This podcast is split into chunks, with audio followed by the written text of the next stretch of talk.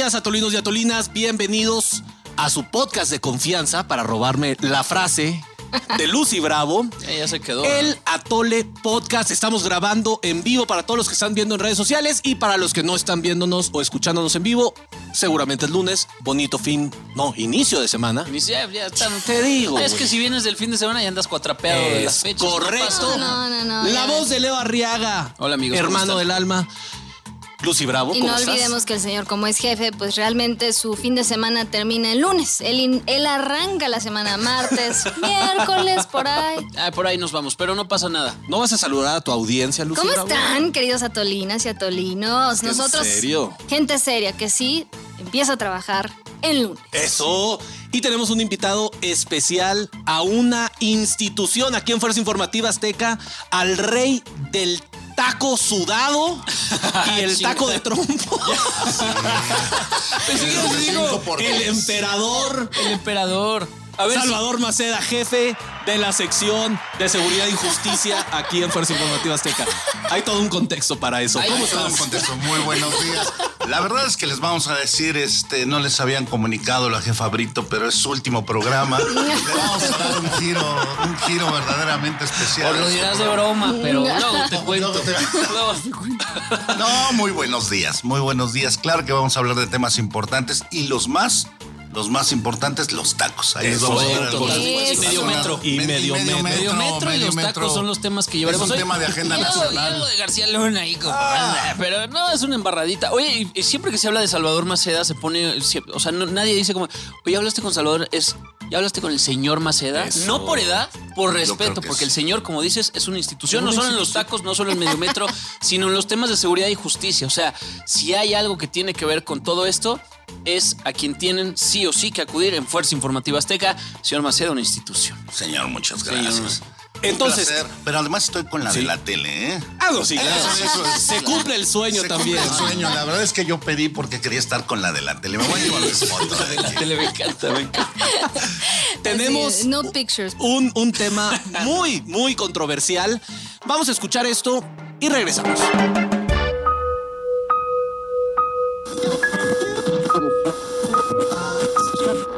Secretario de Gobierno de facto tiene oportunidad en la sesión desmentir que es un asesino que sostengo con toda responsabilidad y remito al diccionario de la Real Academia Española para ver lo que es un asesino, lo cual sostengo que es. Señor presidente, le, le ruego, en consecuencia, llame usted al orden a todos los diputados y específicamente al diputado que hizo una expresión en la más alta y digna eh, dignidad de esta asamblea, porque la expresión que tuvo el señor es una cobardía. Usted tiene todos esos elementos, señor diputado. Yo creo que no es el lugar de manifestarlos, sino a través de los ministerios públicos para poder hacer las denuncias correspondientes. Solo quiero sostener que no iré a la Procuraduría General de la República porque ahí puso un empleado suyo, García Luna, a Chávez Chávez, que lamentablemente el Senado va a ratificar.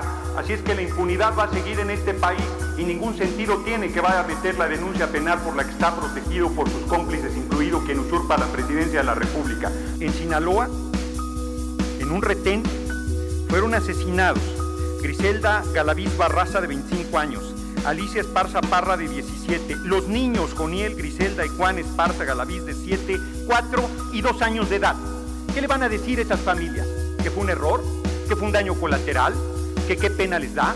Fueron asesinados por las fuerzas militares que en los hechos están bajo la conducción y la responsabilidad de García Luna. Porque antes se les llamaba comunistas y luego terroristas y ahora narcotraficantes.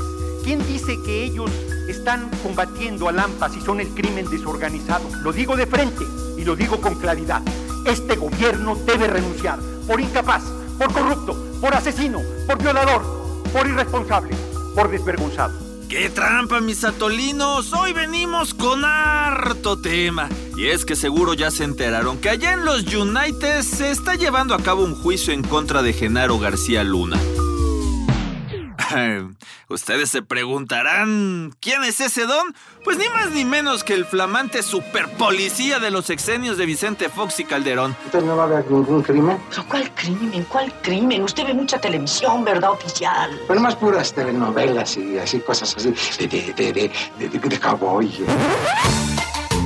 Y es que al exdirector de la AFI nomás lo andan quemando en la corte gringa, Cada día suma y suma y suma y suma testimonios que lo hunden y lo echan de cabeza. ¡Va su mecha! Alguien ayúdele a este señor, por favor, ayúdenle. Ay, señor, perdónalo, perdónalo, no sabe lo que está haciendo. Ay, pero si no me creen, nomás recordemos el fregadazo que le dieron sus compas del grupito ese de los Beltrán Leiva cuando lo levantaron nomás porque no le tomaban las llamadas. Si no le contesto, se desespera. No, hombre, si con esos amigos, ¿para qué queremos enemigos? pero no me vayan a hacer algo. yo te cuido, yo te cuido, Valiste madre. Ay, gracias, son mis mejores amigos. Yo pensaba que se iban a manchar. Así de superpoderosos nos salieron los narcos. Y además hasta lo presumieron. No, no soy presumido ni nada. Bueno, hay veces sí. Presumo lo que yo me gano, lo que yo me compro. Pero calma, mis atolinos. Nomás no se me alebresten porque eso ya quedó en el pasado. Ahora pura, puritita honestidad desde el gobierno. Me canso ganso. ¿Sarco está robando? No, ñero. ¿Usted cómo va a decir eso? ¿Sabe que yo cambié, homies? Sí, usted me iba a robar. No sea así, Sarco, mano. Yo a usted le he dicho que cambie. Que no estoy robando, ñero. Es que usted no confía en mí. ¡Ey! Pero antes de que se me vayan al Google a ver las pechorías de esta sabandija, mejor vámonos con los analistas del Atole, que liderados por el mero mero de la seguridad en Fuerza Informativa Azteca, Salvador Maceda, desmenuzan toda la porquería que dejó Genarín Secretarín Canallín. Tenemos que mocharle la mano al que robe. Así. Entonces, fichitas de fichitas de toda la administración pública mexicana. Genaro García Luna, que fue titular de la Secretaría de Seguridad Pública con Felipillo Calderón, fecal para los ver, malquerientes. fecal, el borolas. El borolas para otros. Este- El super policía, por favor, ¿eh? Oye, yo quiero preguntarles algo de verdad, este, y ponerlo sobre la mesa como para empezar a darle contexto absolutamente a todo esto. En cuestiones de seguridad y demás, en cuestiones de mandos, ¿quién es el mero, mero, mero? Digamos, por ejemplo, el jefe de las Fuerzas Armadas tal vez sería el presidente del Obrador, después vendría, pero en cuestión de mandos, para entender la importancia y relevancia y gravedad de lo que está sucediendo con el juicio de Genaro García Luna, ¿cómo, es, cómo estamos ahí? Depende del sexo. Sí, e- exactamente. Es que depende del sexenio porque cada quien ha llegado con sus estructuras y cada quien ha querido darle el poder. Este, este sexenio es militar. O sea, este sexenio es. No, pero es un sexenio de bienestar. Pero de bienestar, Lo bueno es que exactamente. tranquilos. Pero en el sexenio de Fox y Calderón hubo una preponderancia con García Luna.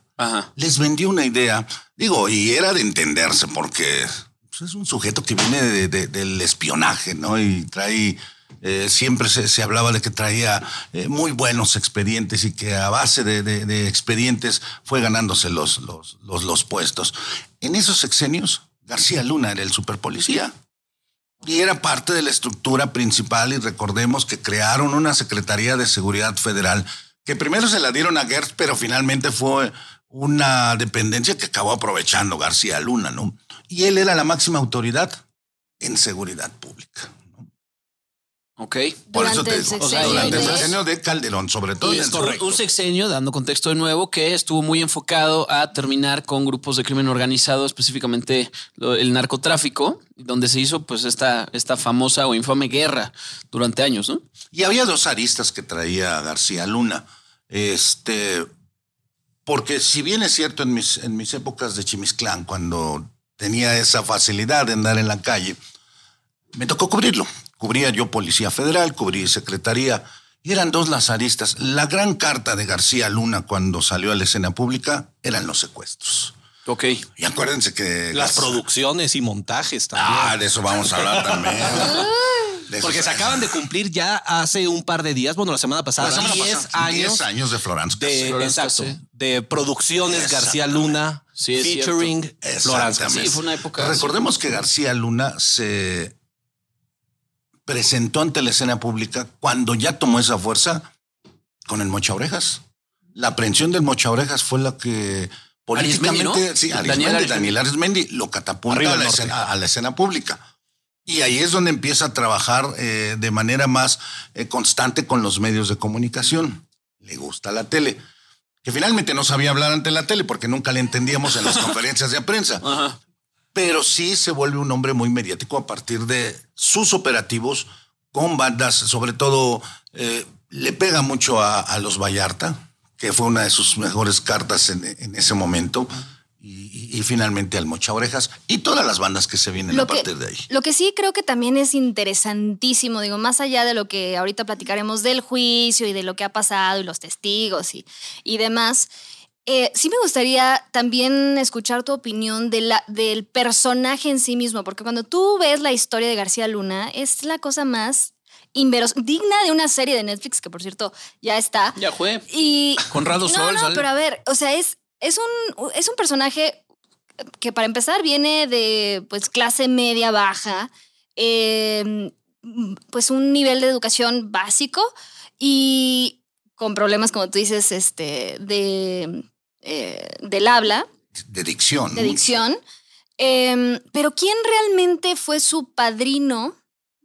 No sé si político y demás, para que llegara hasta donde llegó, porque fue una carrera o un ascenso meteórico en un tiempo, un lapso de tiempo pues relativamente corto.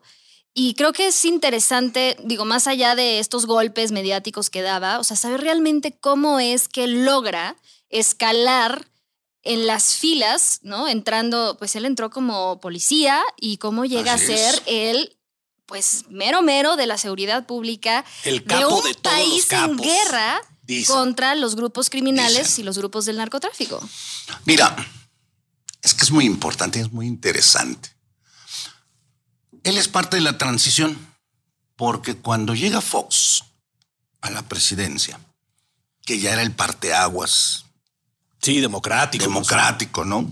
El cambio iba a llegar. Lo primero que hace Fox es querer cambiar esa visión de la Policía Federal Preventiva. Recordemos que los policías federales preventivos andaban de gris, este. Cuando había tamarindos. Cuando ¿te había tamarindos, exactamente todo eso. Los de tránsito eran los tamarindos. Fox se plantea el proyecto de crear una nueva institución, que fue la Policía Federal. Digo, perdón, la, la Agencia Federal de Investigación. La AFI, y, exacto. y es un proyecto que le encargan precisamente a García Luna. Echar para adelante la Agencia Federal de Investigación con temas que reventaran, como dice mi compadre, con madre ahí en- Eso, claro. eh, en los medios. Y es ahí donde García Luna empieza a tomar esa trascendencia. Y entonces era para darle credibilidad a la nueva institución de que Así es. aviéntate unos casos acá que suenen machín en la prensa y que sean Así de- es. Y entonces. en boca que- de todos. Lo que, lo que agarran en ese momento era uno de los delitos que más nos aquejaban, que era el secuestro. Entonces agarran a uno de los policías con más experiencia en, en- en esta, en esta área y dicen, esta va a ser nuestra bandera de la Agencia Federal de Investigación.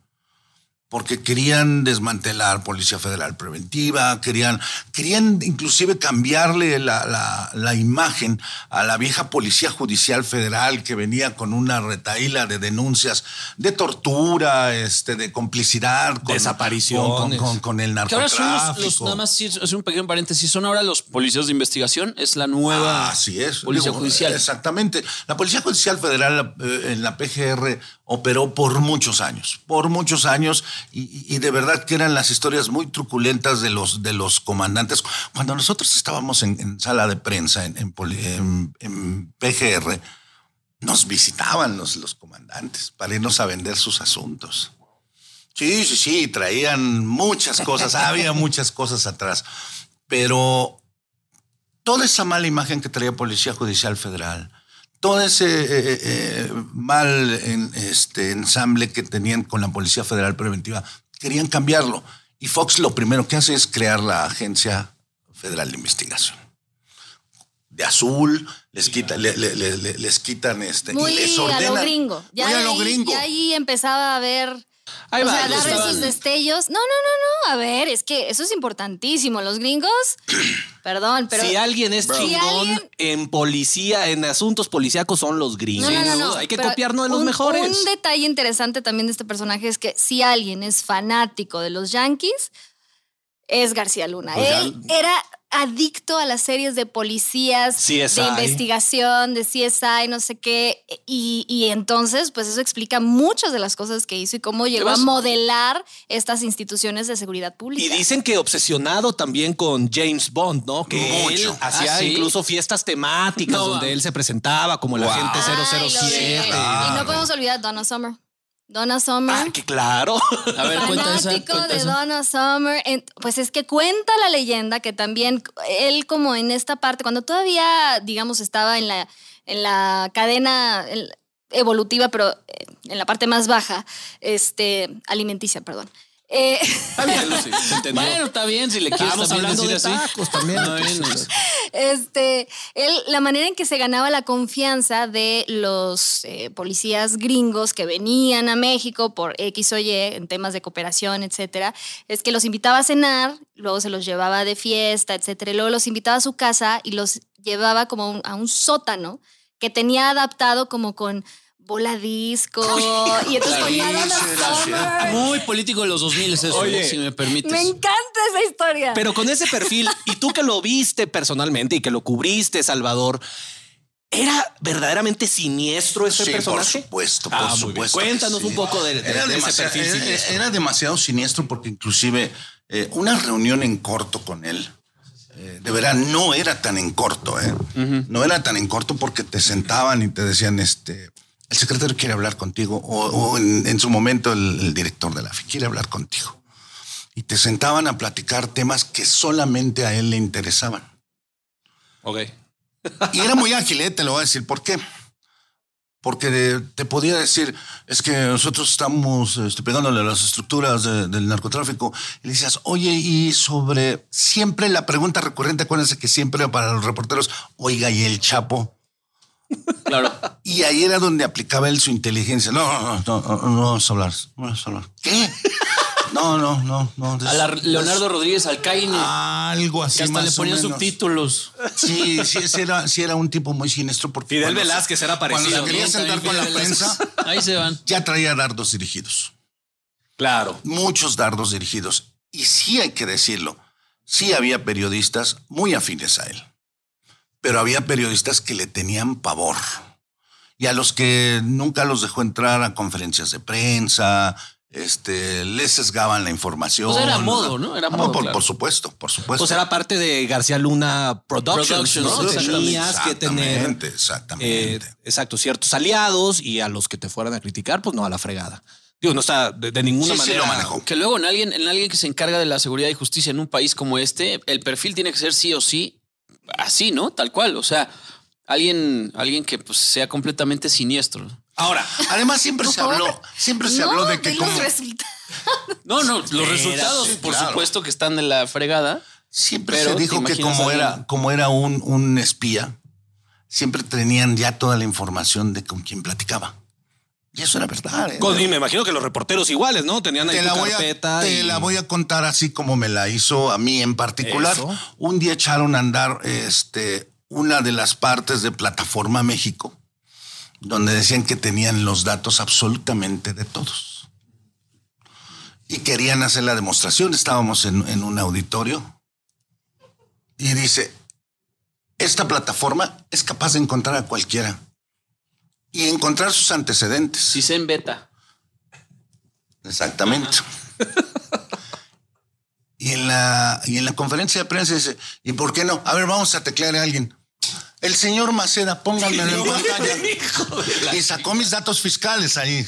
¿No? ¿En serio? Sí, sí, sí, por supuesto. Detenido A mí no me vengan con que la ley. Detenido en el 89 por llevarse un mazapán. Más o menos, más o menos. Frecuenta tal y tal taquería. Pero eso sí te daba una idea de lo que era capaz el señor, ¿no? Claro. Inclusive de, de ponerte en paz en una conferencia de prensa. Entre la broma y la broma, a ver, te tiene a fulano de tal. Ahí están sus datos fiscales, ¿no? Y esa me la, ¿Y me entonces la qué hizo mía. hiciste? ¿Le preguntaste al Chapo? ¿O ya No, no? este, Pues alguien por- tomó. por mi amparo luz, ¿no? ¿Alguien tomó nota para las conferencias mañaneras con Loreto? Ah, no, pero eso es, eso otro tema, es otro Sí, tema. exacto. Ahora, nada más rápidamente, ya tenemos aquí el perfil de este siniestro personaje que también es amante de Donna Summers y de James Bond. Y de los Yankees. Eh, bueno. Y de los Yankees. De los Yankees, claro. Y ahorita sus queridísimos llamados Yankees lo tienen apañado y está en juicio en la corte de Manhattan, no, de, De Nueva York. de Nueva York. Nueva York. Exacto. De Brooklyn. exacto. Lo están acusando de tráfico de cocaína, de malversación de fondos, entre muchas otras cosas. ¿Cuál es, así, en muy pocas palabras, tus primeras percepciones y opiniones sobre el caso? ¿Creen, bueno, en todos, ¿no? ¿Creen que es culpable este señor? Porque aquí en México no tiene ni una sola acusación. Y los gringos, pues tienen su expediente. Siete años después de que el señor se fue a vivir a Miami. Algo así. salvaje. Y de haber montado una agencia de espionaje al final del camino. Les Wow. ofrecen servicios de seguridad corporativos y, Claro. y de manera personal. Un caso endeble. Caso endeble. Muy ¿En qué endeble. sentido? Eh, sí tiene razón. La, la- la defensa que trae sí tiene un punto muy a su favor. Tomarle parecer a los delincuentes que él mismo detiene y extradita ya trae un vicio jurídico de origen. De acuerdo. Ya trae saña para quien vaya a testiguar en tu contra. Sea verdad, sea mentira, ya pierdes interés jurídico cuando pones a alguien a quien detuviste y a quien extraditaste. Que son los principales testigos que traen los fiscales de allá. Exactamente. El grande es uno de los que ha estado sonando en estos últimos días, que fue, pues como dice de Salvador Maceda, uno que él mismo apañó. Entonces, claro, cuando le dicen, oye, ¿tienes algo en contra de García Luna que quisieras decirnos para que te, tu condena sea más leve? Dice, tengo muchísimas cosas. Pues claro. Bueno, a ver, es que creo que sí también es Claro. importante poner un poco más de contexto y seguramente ustedes recordarán que antes de este juicio del siglo ya hubo otro juicio del siglo. Hizo comillas en el aire Lucy Bravo para que no le esté viendo. Todo el tiempo lo hace. hermano. Perdón. Lo volvió a este, hacer. el del Chapo. Guzmán, precisamente en la misma corte, mismo juez, mismos testigos. Y ahí fue donde por primera vez salió a relucir el nombre de Genaro García Luna, por uno también de estos testigos clave que casualmente así lo mencionó como, ay, pues es que nosotros cuando le pagábamos a Genaro García Luna para que nos ayudara con na, na, na, na, Casual. pum. Sí, ahí fue cuando toda la corte fue como, ¿what? A ver, ve- regrésate tantito. Y entonces, bueno, ahí estalla la bomba y años después, bueno, ya es cuando se da la detención de García Luna, cuando ya estaba viviendo en Estados Unidos. Pero ante este argumento de la defensa, sí me genera mis dudas. Una, porque, a ver, estamos hablando de los mismos testigos que, pues, si fueron válidos hasta cierto punto en un juicio anterior, pues yo no veo por qué no podría ser válido su testimonio en este. Ahora, el juez Kogan no es cualquier juez, que es, es un tipo duro, es un tipo que precisamente Y sabe identificar, ¿no? Se Incluso hubo un testimonio que se desechó de manera parcial porque dijo, a ver, a ver, aquí no vamos a admitir rumores, no vamos a admitir este, señalamientos así nada más. Entonces creo que él sí, de alguna manera, está buscando pues cuidar la integridad del, del proceso, ¿no? Ahora, entiendo que sí, en ese aspecto, pues es la mejor defensa que puede tener García Luna, sumado a la estrategia que ya desde, desde antes, incluso creo que también vale la pena detenernos en, en eso, que desde antes montó, que tiene que ver con cómo validas eh, a, o sea, eh, moralmente a, a un personaje para que no sea cuestionado.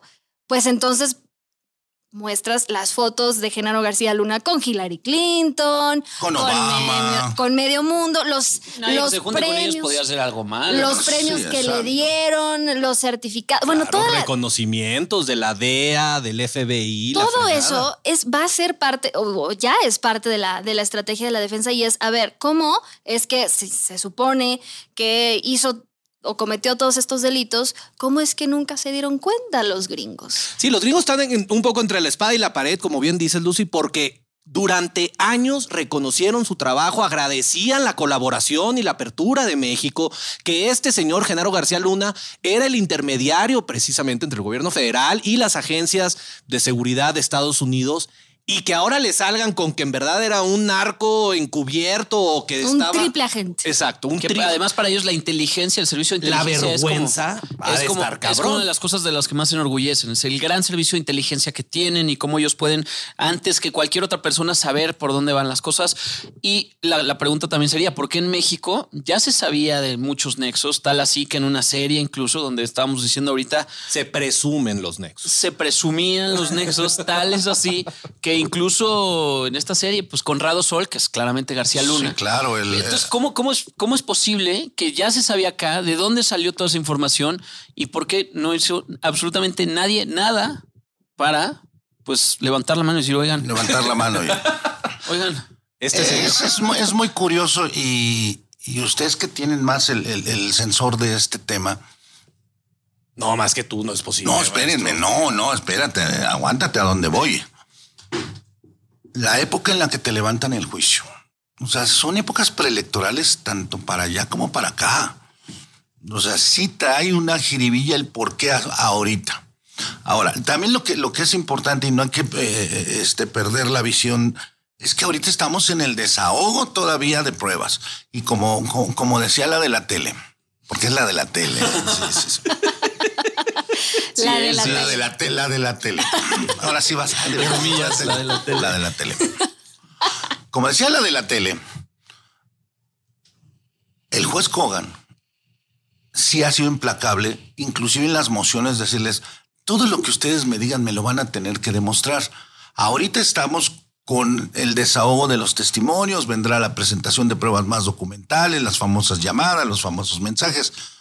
Pero el juez sí se los ha dicho, me lo tienen que demostrar.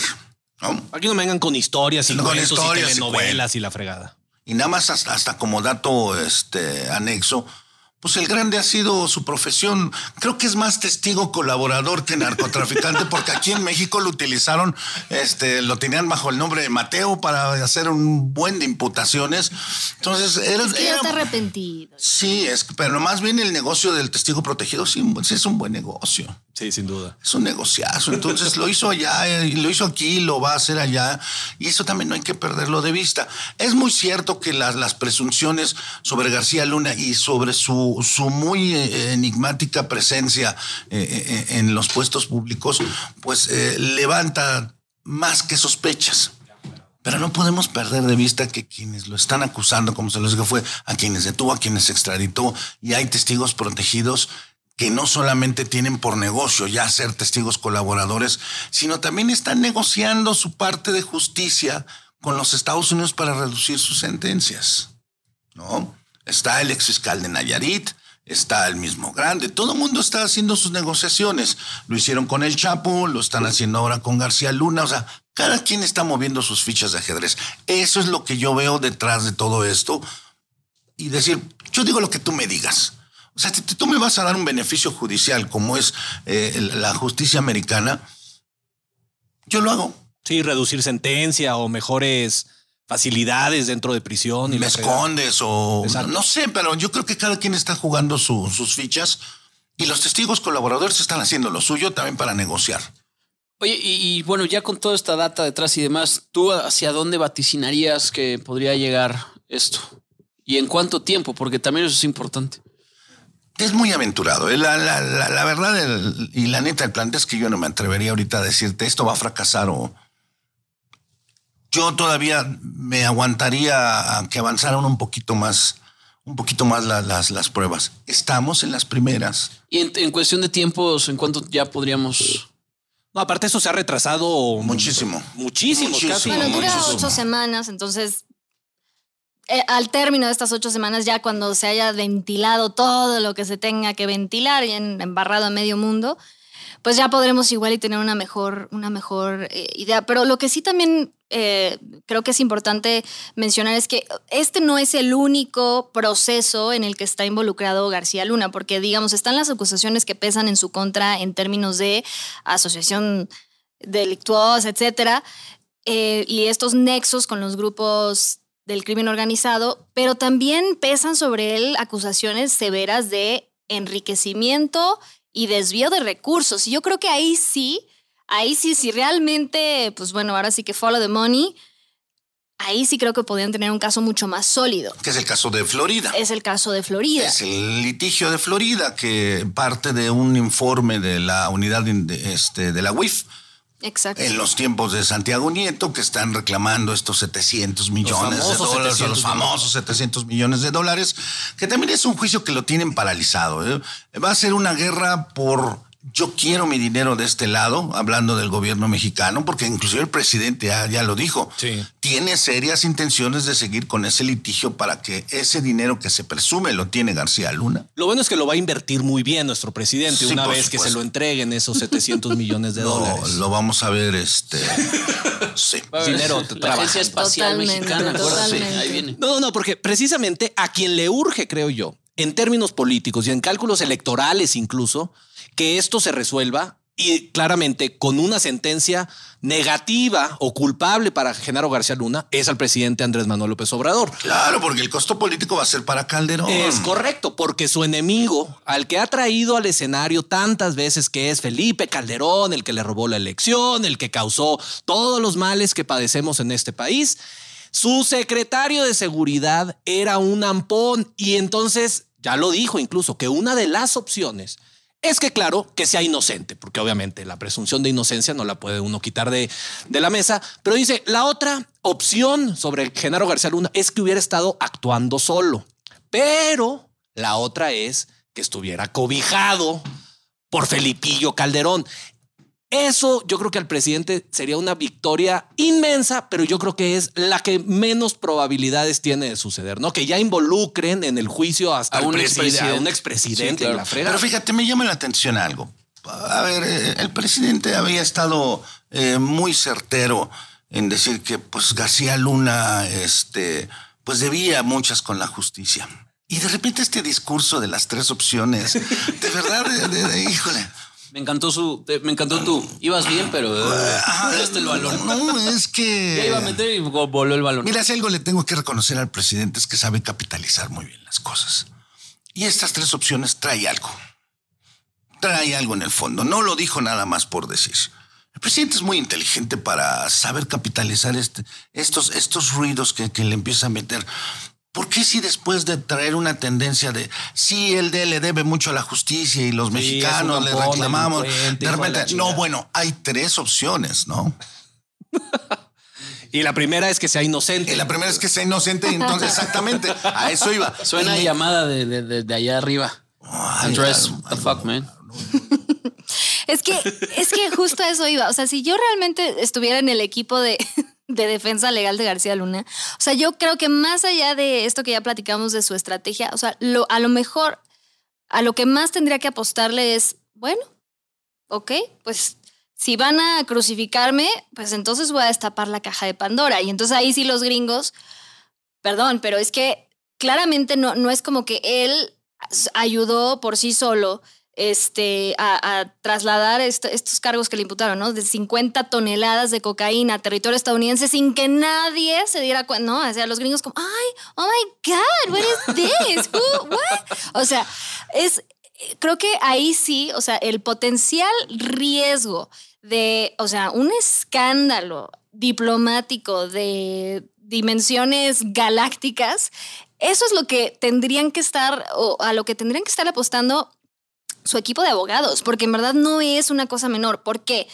Porque estamos hablando de cuántos millones de dólares que fueron destinados en términos de cooperación de seguridad cuando la época de, de Felipe Calderón, o sea que era... No, miles de millones. No, Plan Mérida. Plan Mérida, Plan. Mérida, No, empezando no, por no. ahí. Entonces, que, que- o sea, que justo, o sea, no solo era el desvío, sino que esos millones hayan terminado, quién sabe dónde, ya sea con grupos criminales o enriqueciéndose, etc.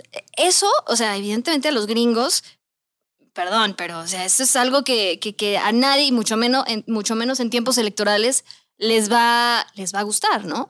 Y, y, nada más como anécdota, o sea, para muestra de- del grado de cinismo de este, de este personaje, dentro de, esos, de ese presupuesto también se ha documentado que mucho, eh, que gran parte de ese recurso se utilizó para temas de propaganda y de comunicación, precisamente. Entre ellas, las famosas series de televisión, porque hablábamos de García Luna Productions, Claro. de eh, pues policías y La no sé, teniente. eh, la teniente. O sea, imagínate, o sea, imagínate esa locura. Se trató de explicarle a un este, ciudadano estadounidense que sus impuestos fueron utilizados para crear una serie de policías en México. Me encanta.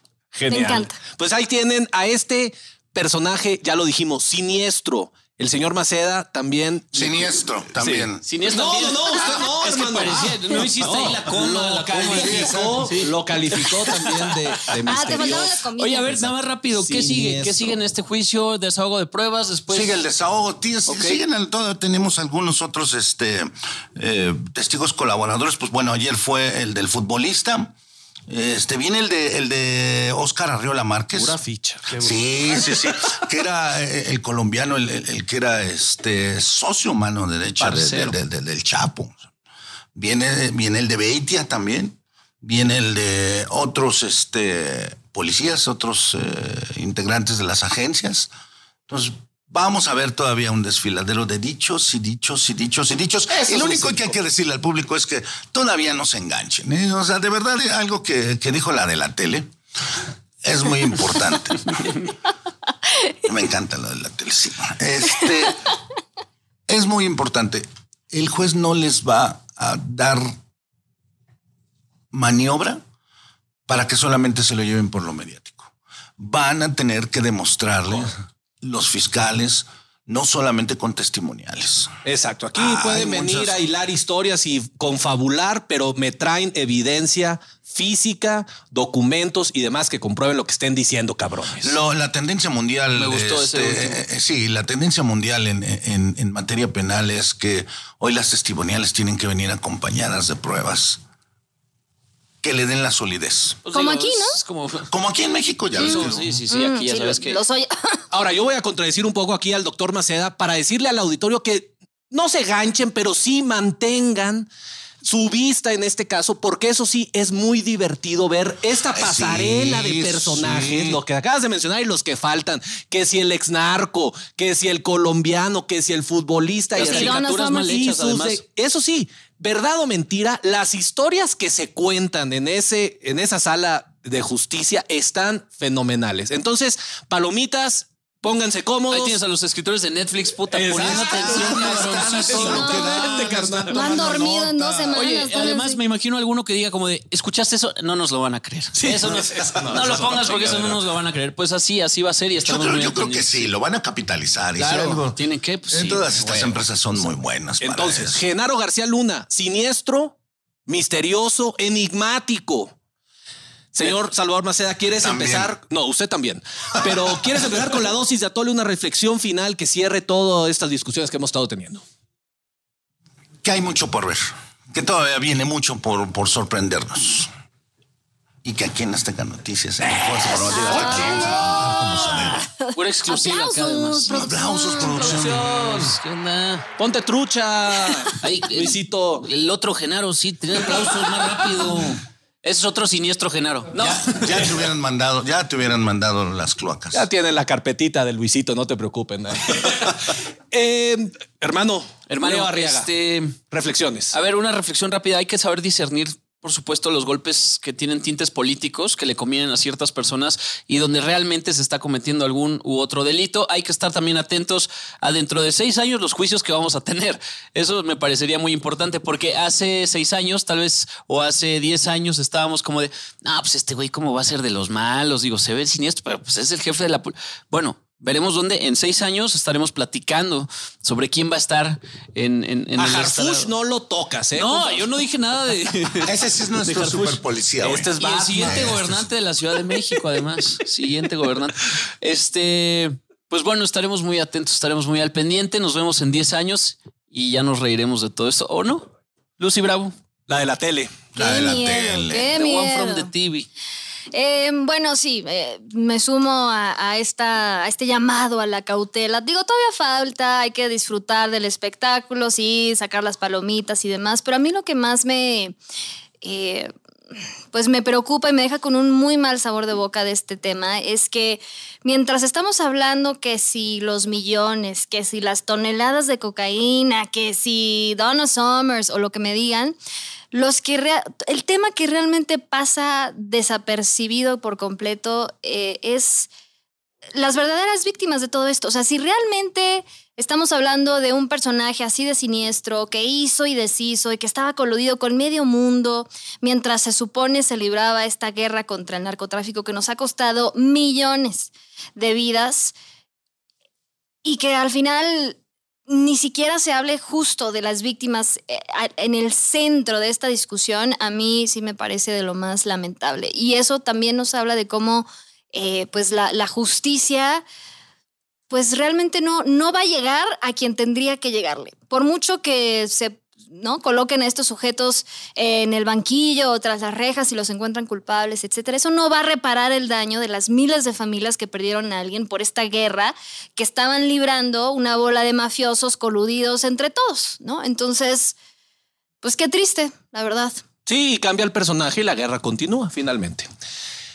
Yo nada más les quiero decir rápidamente, bien lo dijo aquí el doctor Salvador Maceda, no le crean a los testigos protegidos. Son una de las piezas en este aparato de justicia, yo creo que más cuestionables, como bien decíamos, porque tienen una agenda propia que los beneficia. Entonces, claro que van a decir que el, el, que está ahí en el banquillo de los acusados, hijo, era un hijo del Pink Floyd y la chingada y así. Entonces, mucho cuidado con eso. Y ahora sí, en caso de que los gringos consideren que el señor García Luna es culpable, pinten una raya más en esa pared donde los gringos tuvieron que venirnos a hacer la tarea a nosotros, güey. Ya ha pasado muchas veces. Entonces. Pero si ellos les vieron la cara. Bueno, también, pero. Ah. Bueno, pero aquí no tiene. Ya, Lucy Bravo, no voy a entrar en disco, ya nos estamos viendo. Y les montaron una empresa allá en Miami. No, ¿sabes qué? Empezamos otro atole. Exacto. ¿Sabes atole. Gracias, ah, porque nos falta, no, nos falta el medio metro. Ah, el medio metro. Ah, medio metro. No le peguen a los perros, raza. El baile del testigo protegido, medio metro. Venga. ¿Vamos, raza? Sí, nada más eso le falta. Producción, ahí luego le pones la música de James Bond para despedirnos. Señor Maceda, muchísimas gracias. No, gracias a ustedes. Por haber acompañado, por ilustrarnos y iluminar este complejo y enredado tema. Señor Maceda, muchas Los- gracias. Los de la radio y la de la tele. Ahí nos vemos, raza. Muchas gracias. Ya me saben. Bye. Vámonos. Si quieres refil, aguántenos a la siguiente porque se nos acabó el atole. ¡Ay, nos vidrios!